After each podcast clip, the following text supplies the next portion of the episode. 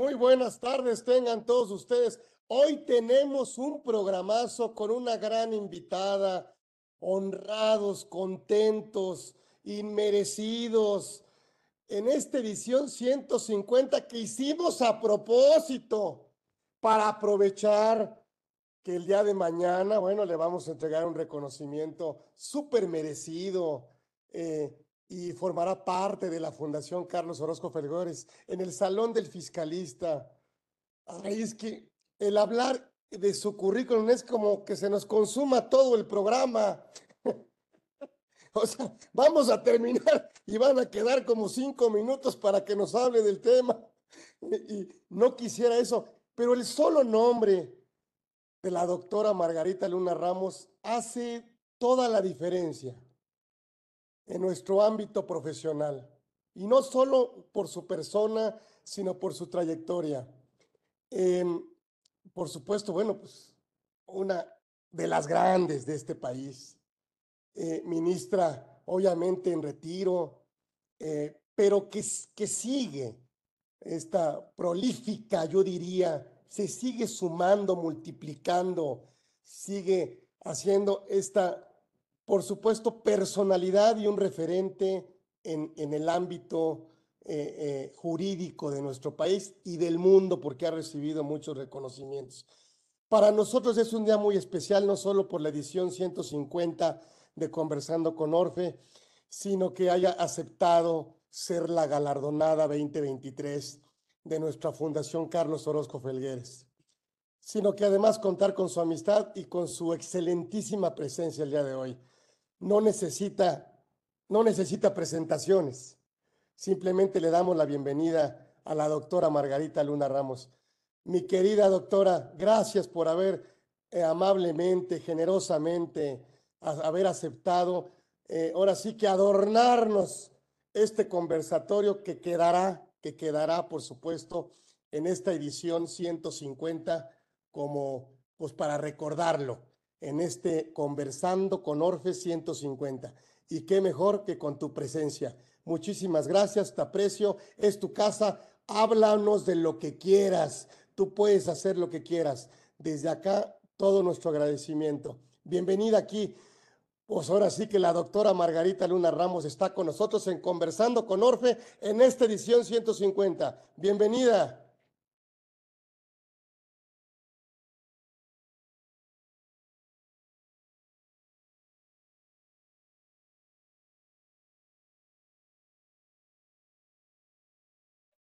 Perdón, ¿ya? ¿Se escucha? Ah, mil, disculpas, traía apagado el micrófono. Eh, pues eh, buenas tardes nuevamente a todas y a todos. Muchísimas gracias a don Carlos Orozco Felgueres por este, pues este saludo tan afable, tan lleno de cariño y lleno de afecto, que así lo entiendo, todo lo que ha dicho es producto de su generosidad y de su bonomía. Este, y bueno, es una de las razones por las que hoy estoy muy contenta y muy complacida de estar con ustedes en el marco del vigésimo aniversario de la fundación. Además, este, entonces me, me siento muy honrada de estar con la comunidad Orfe. Es, es, es un placer y agradezco pues enormemente la invitación. Y para platicarte un tema que evidentemente ha estado muy en boga últimamente, sobre todo en cuestiones de naturaleza fiscal. No es lo único, en varias situaciones de naturaleza administrativa, pero en materia fiscal sí se ha hecho valer en, ciertas circunstancias.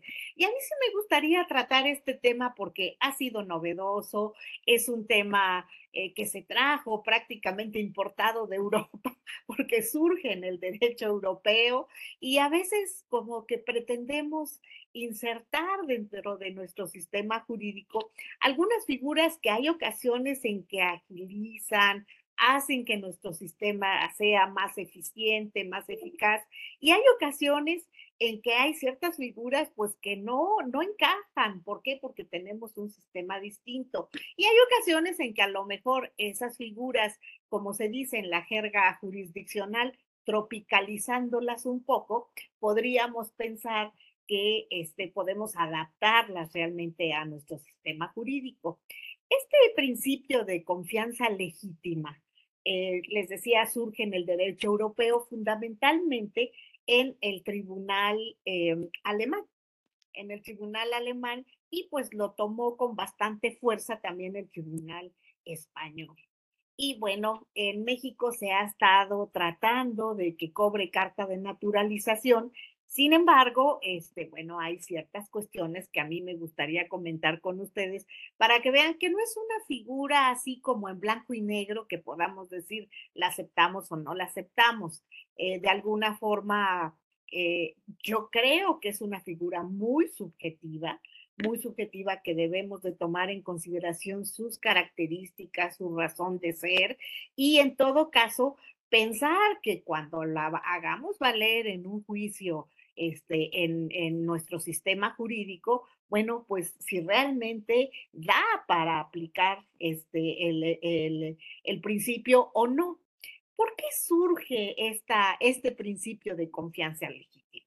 Fíjense, el caso en el que sucede esto es un asunto de un tribunal eh, contencioso administrativo en la ciudad de Berlín.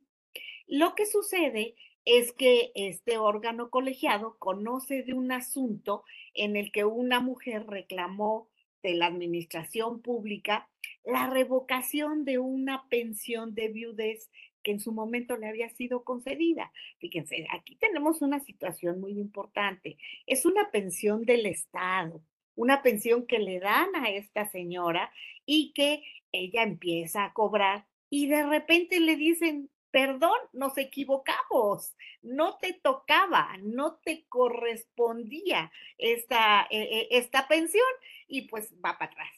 Entonces ella dice, perdón, o sea, me, la otorgaron, tengo tanto tiempo disfrutando de ella, este, y, y, no me pueden decir ahorita, porque siempre dice mi mamá que no.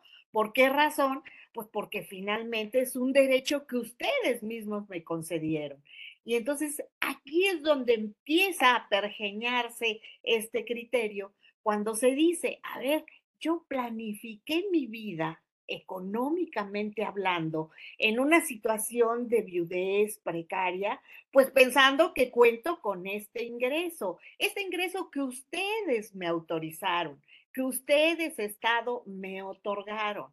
Entonces, sobre esa base, pues yo planifiqué mi vida, hice compromisos, este, y sobre todo económicamente estoy dependiendo precisamente de esa pensión. Entonces, no me pueden decir hoy que, este, que siempre no me la van a otorgar porque yo no tenía derecho a ella. Además, pues tengo tanto tiempo disfrutando de ella, cobrándola. Entonces, no me pueden decir hoy que siempre, que siempre no. Entonces, ¿qué es lo que sucede? Aquí es donde se, se empieza a decir, ah, caray, pues sí, hubo una equivocación, de eso no cabía la menor duda. Hubo una equivocación, no le correspondía en los términos legales establecidos esa pensión, pero se la otorgaron. Error, lo que ustedes quieran pensar. Pasan mil cosas que, bueno, podemos imaginarnos y suponer muchísimas que no viene al caso traer a colación. El chiste es que la señora gozaba de su pensión. Y en el momento en que gozaba de la pensión, pues ella dice, pues Sánchez Castilla, yo ya solucioné mi problema económico y ahora me dicen que siempre no. Entonces, este, es cuando se va a los tribunales y dice, no me pueden hacer esto, no me pueden hacer esto, ¿por qué razón? porque están violentando mi confianza legítima, que es un derecho de seguridad jurídica, fíjense ustedes, no quiere decir que en la constitución alemana exista el derecho a la confianza legítima, sino que es un principio que hacen derivar de la constitución como un principio de seguridad jurídica. O sea, no existe ni en la constitución alemana, ni en la constitución este, española, y menos en la nuestra. Entonces, ¿qué dicen? Es un principio de seguridad jurídica que si de alguna manera tú dijiste que lo tenía y me lo otorgaste, hoy no me lo puedes quitar, porque yo con esa confianza de que me la diste, hice planes en mi vida, tuve una esperanza que estoy llevando a cabo, que la estoy cristalizando y hoy no me la puedes quitar. Y con base en esto, dicen, sí se está traicionando la confianza que se le otorgó a esta persona por una actuación de la autoridad administrativa, buena o mala. Le dan un nombre en alemán que por supuesto no se los voy a decir porque no me sale. Este es un, es un nombre con demasiadas, este, con, demasiadas consonantes y me parece muy complicado este, pronunciarlo. Pero lo importante es eso, se le da una denominación y se le dice, aquí obtuviste un derecho y hoy no te lo pueden retirar. Y ese derecho es la legítima confianza que todo ciudadano puede tener en un acto de la autoridad que ella le obsequió y que no le puede decir después que ya no se lo va a dar. Entonces, así es como surge esta figura en una situación de esta naturaleza. Conforme a la jurisprudencia alemana, este principio general del derecho, que fíjense, lo atribuyen como eso, como un principio general del derecho. Yo tendría a lo mejor un poco mis dudas para darle la, acepción de principio general del derecho. ¿Por qué? Porque los principios generales del derecho en nuestro sistema jurídico, recuerden ustedes, son fuentes precisamente de derecho son, este, son, son, principios que si bien pueden no encontrarse de manera expresa en nuestra legislación, son principios que podemos traer para hacer valer algún derecho de alguna de las personas que considere se está vulnerando. Pero son principios que no necesitan a veces ni mayor explicación. Indubio, indubio pro reo, indubio pro chive, indubio pro persona. No, pues sí, ¿Qué es? En caso de duda, pues inclínate por tal situación, dale una interpretación más amplia, primero en tiempo, primero en derecho. O sea, son principios como muy, eh, muy, muy, muy objetivos, no necesitamos una mayor explicación. El problema de este principio es que cuando lo trasladamos ya a una situación jurídica, a casos específicos que se impugnan por violación a este principio, a veces no resultan tan claros. Y ese es el problema que a veces se nos presenta. Aquí lo que nos dice la jurisprudencia alemana es que este principio general de derecho tiene tres requisitos importantes. ¿Cuáles son los requisitos que nos da la jurisprudencia alemana? Nos dice, primero que nada, la existencia de un acto o comportamiento de los poderes públicos este, conocidos por la persona interesada, que, que le generan una situación de confianza. ¿Por qué le generan esta situación de confianza? Pues porque pueden originarse de un acto normativo, porque pueden originarse de un acto administrativo o de un acto judicial o más bien jurisdiccional, porque no todos los actos este, jurisdiccionales son judiciales. Entonces, de algún acto jurisdiccional. Entonces, por ejemplo, para una norma legal, si este, que, que reconozca un beneficio y después nos lo limite, restrinja o nos lo quite, bueno, pues, ¿por qué? Porque hubo una resolución posterior de cualquier otro carácter que nos las está limitando o menoscabando. Entonces, bueno, aquí dicen, ah, es que ya nos habías dado algo en una ley y hoy nos lo quitan. Y yo aquí pondría, pues sí, si lo vemos desde el punto de vista genérico, pues sí, estás traicionando mi confianza porque legalmente me habías dicho que la situación era esta y hoy me la estás cambiando. Pero el, derecho es dinámico, el derecho es cambiante. Este, y, la, la, facultad precisamente del órgano legislativo es precisamente ir adaptando este derecho a las nuevas circunstancias que en un momento dado va requiriendo la propia evolución de la sociedad. Entonces, en esta parte, hablar de que cualquier modificación que nosotros consideramos restringe, minimiza, menoscaba o revoca lo que en algún momento el acto legislativo nos dio, no podemos pensar que siempre va a ser en traición de la confianza legítima. ¿Por qué razón? Porque entonces estaríamos vedando a la autoridad legislativa de qué? De la posibilidad de realizar su función, de la posibilidad de emitir las leyes que vayan acorde a la evolución social, económica, política que en un momento dado lleva nuestra propia sociedad. Entonces, yo aquí diría, no, no, no, si se trata de un acto legislativo, más que pensar en una violentación o violación al principio de confianza legítima, y así lo ha entendido la Corte, que ahorita vamos a platicar sobre algunos asuntos, lo ha entendido más en relación con los problemas de retroactividad de la ley. Ahí sí podemos entender, porque dicen, ah, se trata de una ley, pero es que al final la confianza era la esperanza del gobernado en cierta situación que así había entendido. ¿De acuerdo? Pero cuando hablamos de retroactividad, la pura esperanza se convierte en una expectativa de derecho que no necesariamente vulnera el principio de retroactividad. Entonces, aquí debemos de tomar en consideración que no es la pura confianza legítima la que me da la posibilidad de tener una impugnación de un acto de carácter legislativo. Entonces, por esa razón les digo, sí es un principio de derecho, pero no es un principio objetivo es un principio, en mi opinión, muy subjetivo que tiene que tomar en consideración otra serie de situaciones que en nuestro sistema jurídico pudieran dar lugar a una determinación estimatoria ya en un procedimiento jurisdiccional. Eh, el segundo requisito que la jurisprudencia alemana nos da es un cambio en la línea de conducta de los poderes públicos imprevisible para la persona interesada y que le provoca que la frustración de una expectativa derivada de una situación de confianza. Pues sí, nosotros no sabemos qué se le va a ocurrir al legislador, no sabemos en un momento dado cómo pueden cambiar pues determinadas situaciones, no tenemos bola de cristal para adivinar qué cambios legislativos se van a dar, pero este finalmente si esos cambios suceden, lo que tenemos que saber es si esos cambios que se producen ingresaron a nuestra esfera jurídica, a nuestro patrimonio, en qué forma para en un momento dado establecer, pues que sí podemos impugnar porque están violentando un derecho reconocido, pero un derecho, no una esperanza de derecho. Y eso es algo que tenemos que tener muy presente.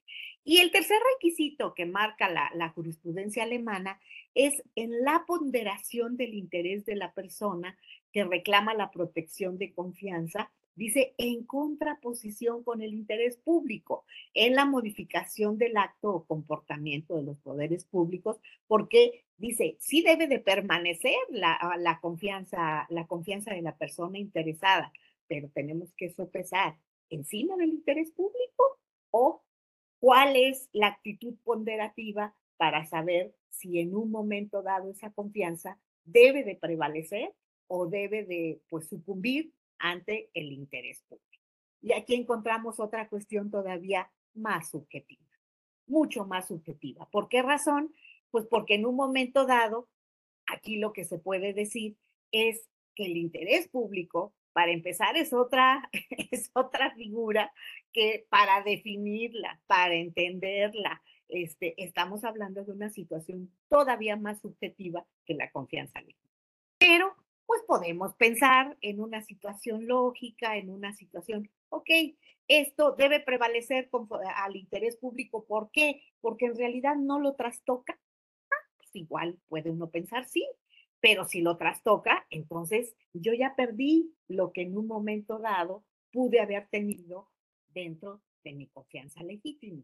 Entonces, pues lo que nos eh, dice o nos define la jurisprudencia alemana es que aquel principio general de derecho es la confianza legítima, en virtud del cual algunas expectativas, fíjense, que yo aquí difiero, no son solamente expectativas, dice, derivadas de las situaciones de confianza creadas por la conducta o el comportamiento de los poderes públicos, producen efectos jurídicos cuando la confianza cuya protección se demanda prevalece sobre el interés público en la modificación de la conducta o del comportamiento de los poderes. Entonces aquí nos volvemos a meter en otro berenjenal, ¿Por qué razón? Porque por otro, por un lado estamos diciendo, es la confianza que debe de tener el gobernado. ¿Por qué la confianza legítima? Recuerdan ustedes que después de la posguerra, sí se ha luchado mucho desde los organismos internacionales que auspicia sobre todo la Organización de las Naciones Unidas, pues que haya confianza, que haya legitimidad entre pues, los gobiernos que en un momento dado pues existen y pues sobre todo eh, después de los actos tan autoritarios pues que dieron lugar precisamente a este acto bélico tan monstruoso que fue la Segunda Guerra Mundial. Pero una cosa es que se busque la confianza en la ciudadanía, su bienestar, el progreso, la convivencia, la armonía, que finalmente es lo, de lo que se trata, y otra muy diferente, es decir, para que tú tengas confianza en tu gobierno, bueno, pues lo que tú consideres que en un momento dado te beneficia, es imposible que lo cambie. Y esto definitivamente creo que no puede ser así.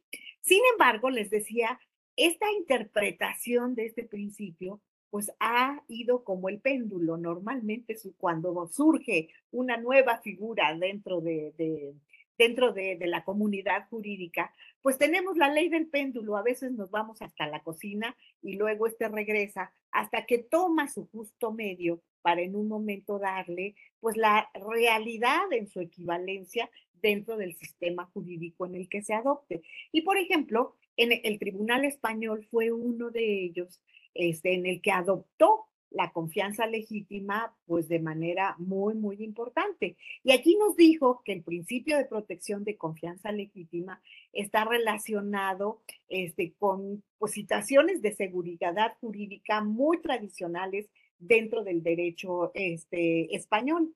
Y que en un momento dado, este, el que la seguridad jurídica y la buena fe en las relaciones entre la administración y los particulares es lo que se debe velar. Estoy de acuerdo con eso, pero finalmente una cosa es el deber ser y otra cosa es lo que realmente sucede. Entonces, el que la autoridad pública no pueda adoptar medidas que resulten contrarias a la esperanza inducida por las razones de estabilidad que en un momento dado se tomen, pues los particulares en un momento dado pueden o no tomar ciertas decisiones, pero recuerden ustedes que normalmente ese tipo de decisiones están enfocadas en muchas situaciones de carácter económico. Y cuando hablamos de situaciones de carácter económico, bueno, también mucho se ha dicho que son los estados, son los gobiernos de los estados los que en un momento dado tienen que tomar las decisiones de este carácter. ¿Para qué? Pues para sostener una macroeconomía en la que los particulares tienen injerencia. Entonces, no podemos decir, ay, por ejemplo, eh, y un ejemplo al absurdo, si ustedes quieren, en, en, en, Inglaterra, ay, eh, se votó por el Brexit porque pensamos que iba a ser favorable y, y, la mayoría se inclinó por todo lo que le dijeron, le indujeron y lo que en un momento dado se le informó. Y resultó que a la hora que lo adoptan, pues salen de la comunidad y de la Unión Europea y dejan de tener una serie de canonjías y una serie de garantías y una serie este, de situaciones económicas que hoy están resintiendo.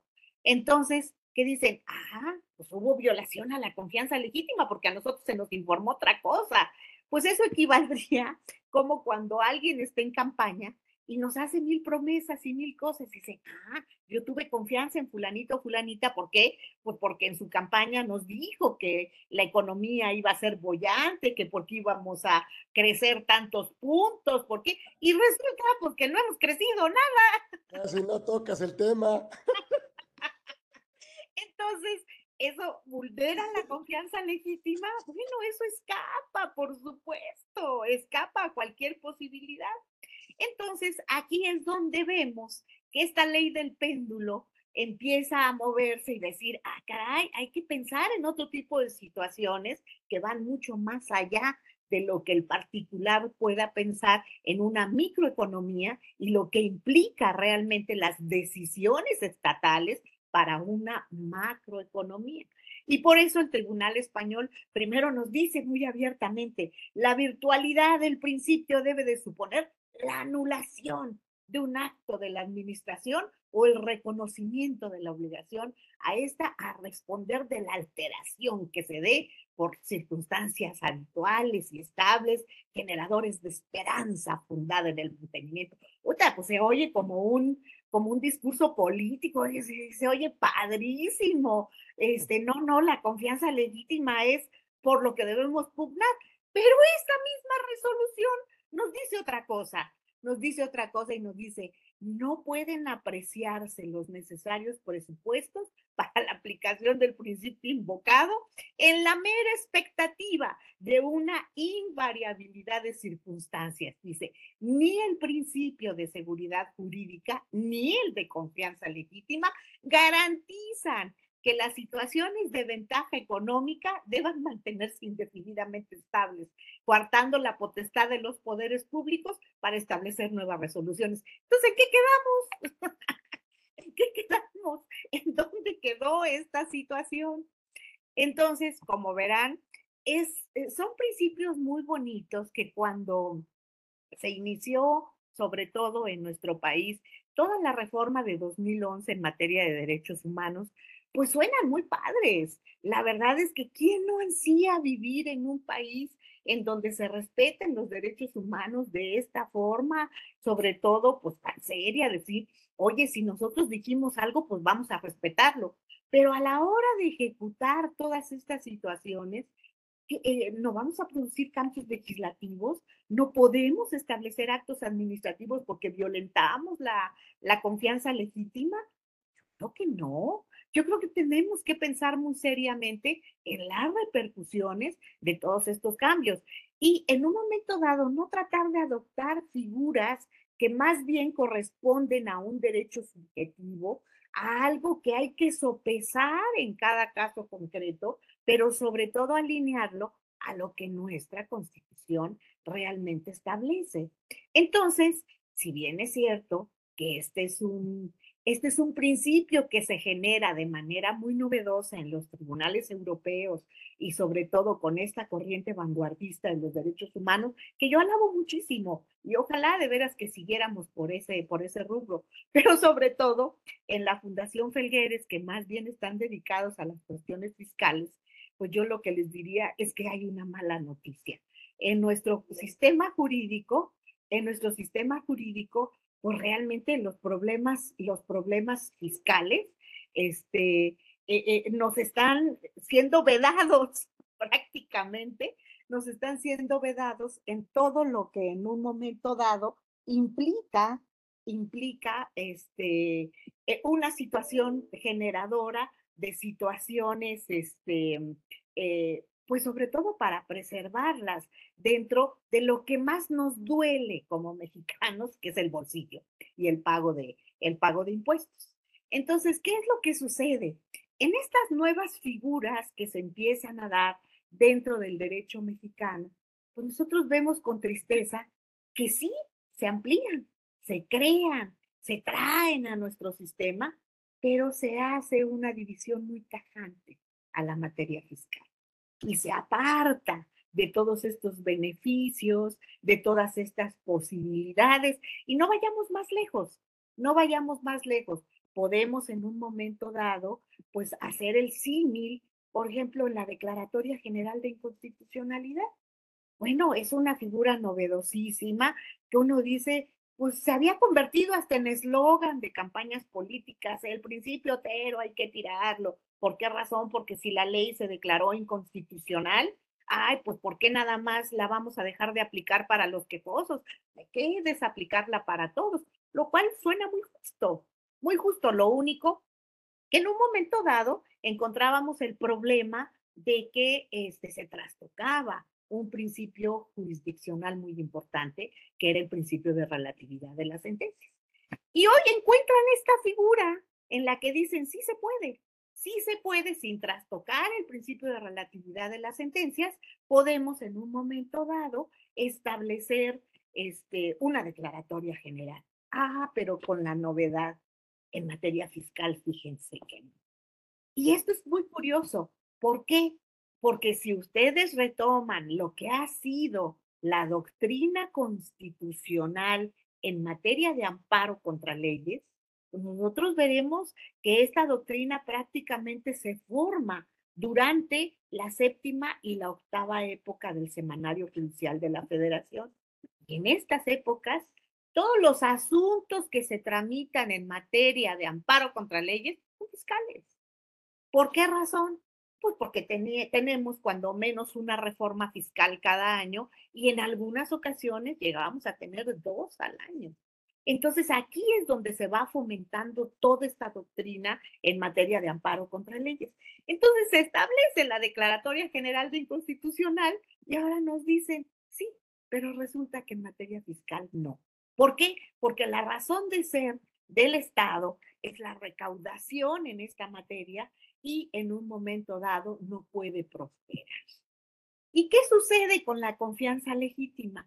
Pues sucede algo similar algo similar. ¿Por qué razón? Claro, les había mencionado al principio, la confianza legítima no solamente se da este, o se puede presentar en materia fiscal, también en materia administrativa, ya platicamos del caso en el que surgió en la jurisprudencia alemana y en muchos otros que se han presentado en materia fiscal en otros tribunales europeos.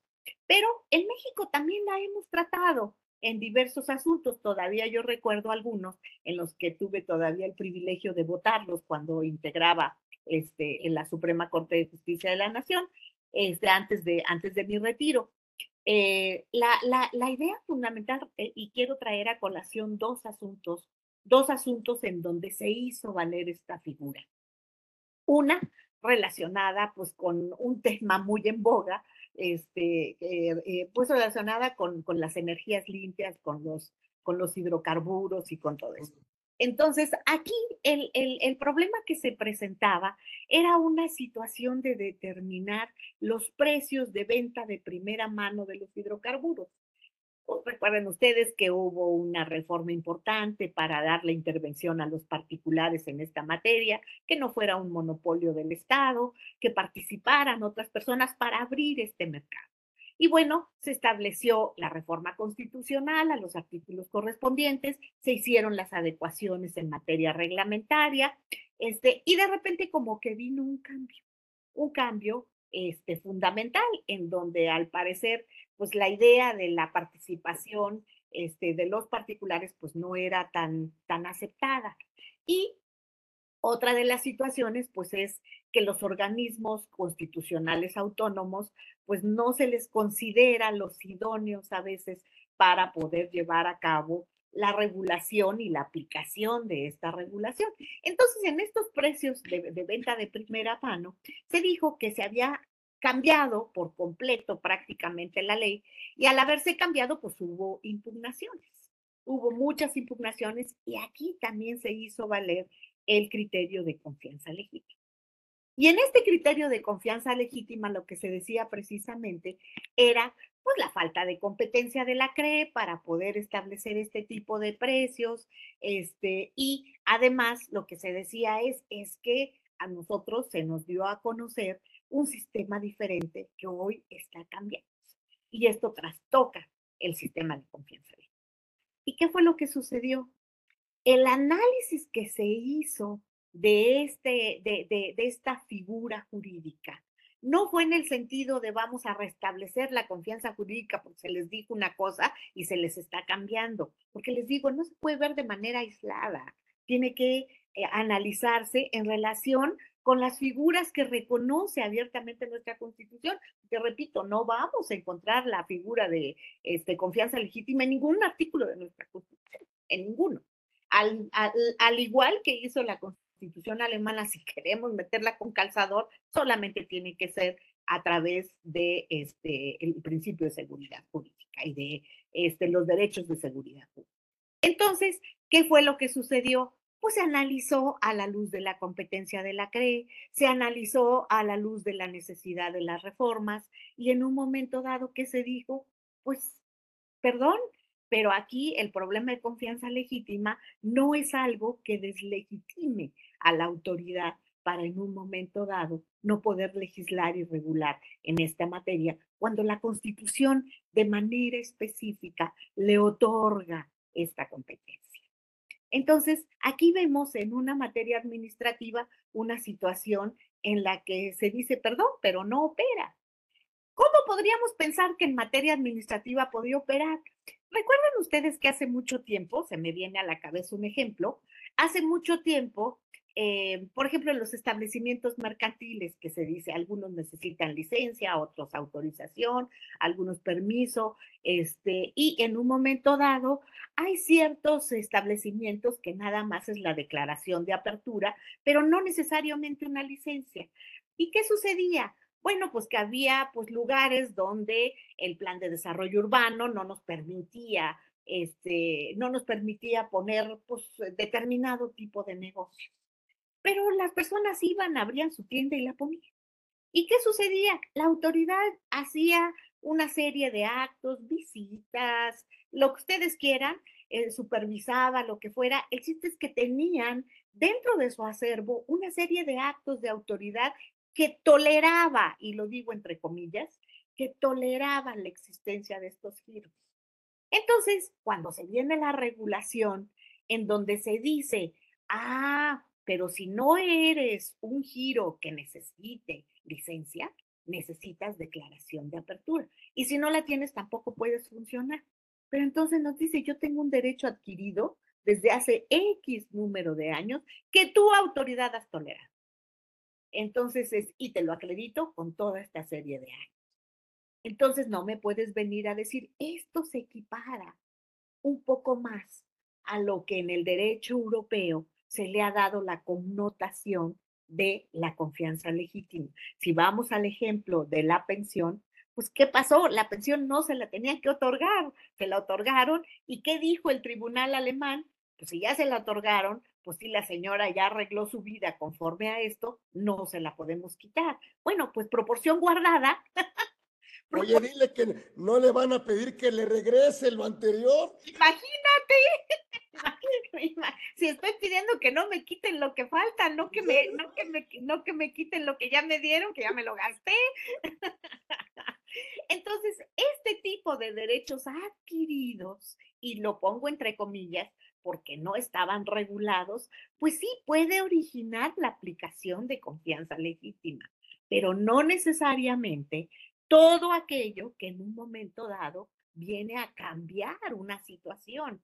Lo que tenemos que analizar en ese cambio de situación es si realmente se puede, si la autoridad tiene competencia, si en un momento dado ese cambio afecta mi esfera jurídica y en qué grado la afecta, hasta dónde yo tengo un derecho adquirido, hasta dónde era una mera expectativa de derecho y hasta dónde existe retroactividad.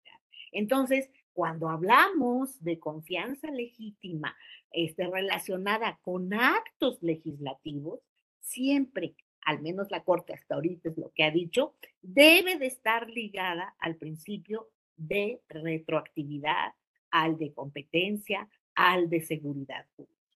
De lo contrario, así, simplemente porque antes lo tenía y hoy no lo tengo, no es suficiente para decir hay una violación al principio de confianza legítima. Entonces eso no se puede hacer. Y algo que pegó muy fuerte en la materia fiscal, pues fue, como todos ustedes saben, el cambio de régimen que se dio en la consolidación fiscal.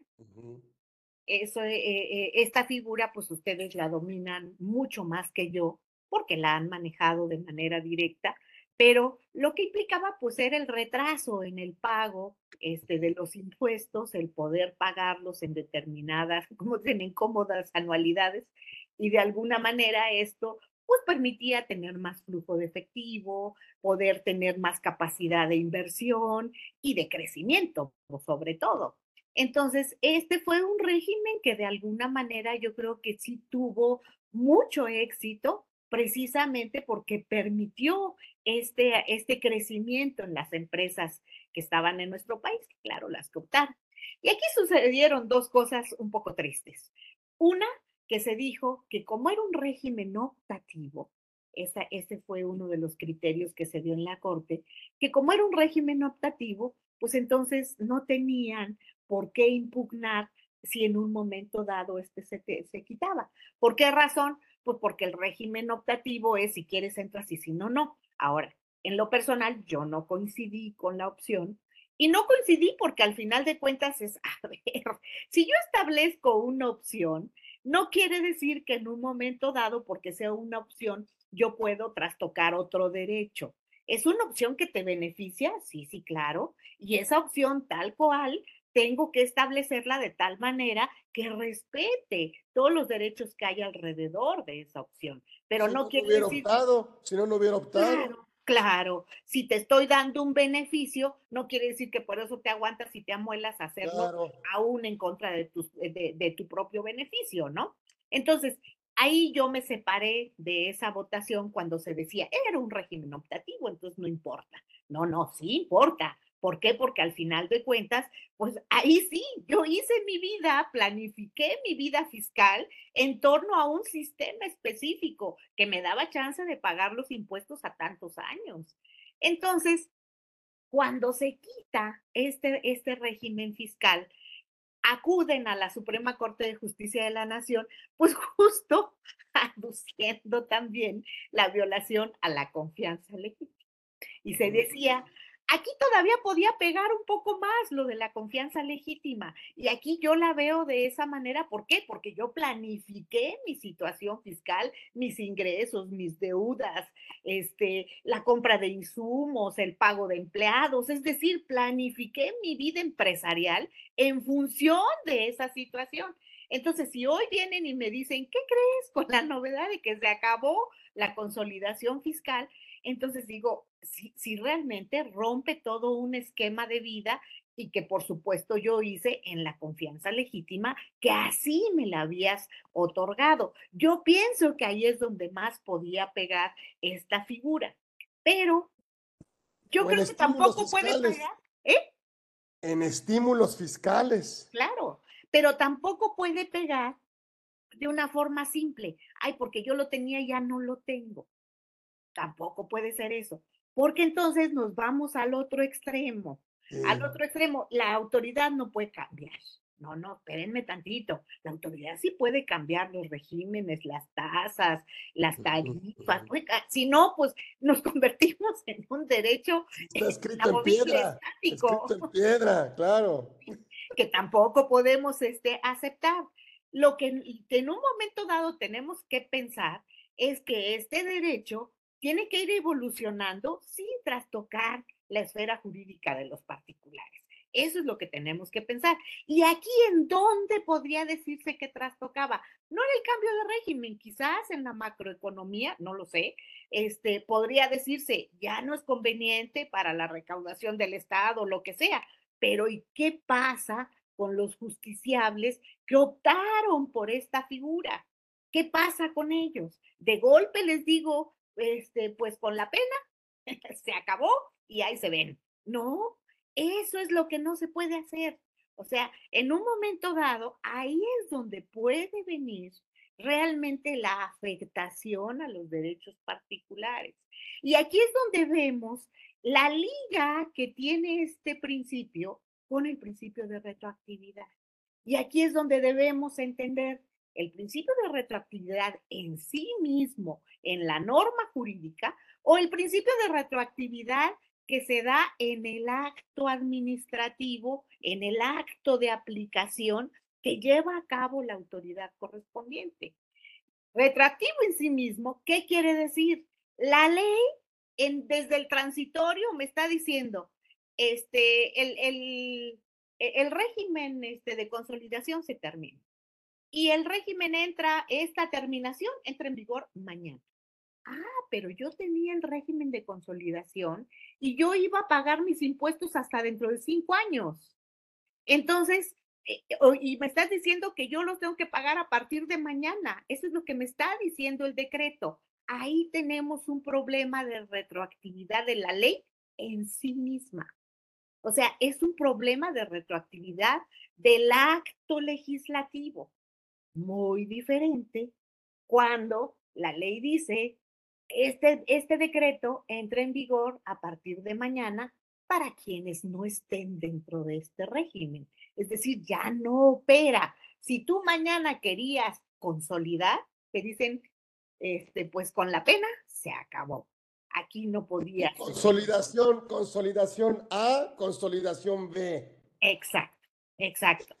En cambio, e, en cambio, si te dicen, a ver, yo ya estaba dentro del régimen, yo ya estaba dentro del régimen y conforme a él, yo tenía la posibilidad de pagar mis impuestos diferidos a tanto tiempo. Y hoy me dices que ya no. Si me lo dices en la ley, la ley es retroactiva en sí misma. Pero si la ley no dice eso y la ley lo único que dice es que el decreto entre en vigor al día siguiente, no es para mí que ya la tengo, es para los que quieren entrar a partir de ese momento. ¿Cómo puede darse la retroactividad entonces en un decreto de esa naturaleza? Porque la autoridad emita un acto administrativo en el que me diga, se te acabó la consolidación. Entonces yo le diría, perdón, el, decreto entra en vigor a partir de mañana para los que no están, pero se les olvidó poner un transitorio. ¿Para qué va a pasar con nosotros? Si tú me lo estás diciendo en un acto administrativo que se acaba mi derecho de consolidación, pues quiere decir que me estás aplicando la ley retroactivamente. ¿Por qué? Porque tengo derecho a saber qué es lo que pasa con la gente que estaba en ese régimen. Entonces, aquí sí tenemos una violación al principio de confianza legítima. ¿Por qué razón? Porque yo ya tenía un régimen a posteriori, a tantos años, para diferir el pago de mis impuestos.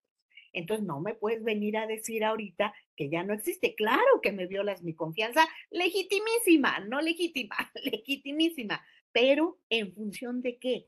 De que me estás o bien aplicando una ley retroactiva en sí misma, o bien me estás aplicando retroactivamente un acto eh, de autoridad. Es decir, la autoridad está interpretando mal un decreto diciéndome que tengo esa obligación a partir de mañana cuando en un momento dado yo ya tenía un derecho adquirido. Y aquí es donde hay que analizar las teorías de, la retroactividad y de los derechos adquiridos y de las meras expectativas de derecho, o bien de los componentes de la norma. Son los dos aspectos en los que la Corte ha, eh, eh, ha, determinado que debe de llevarse a cabo el análisis de retroactividad.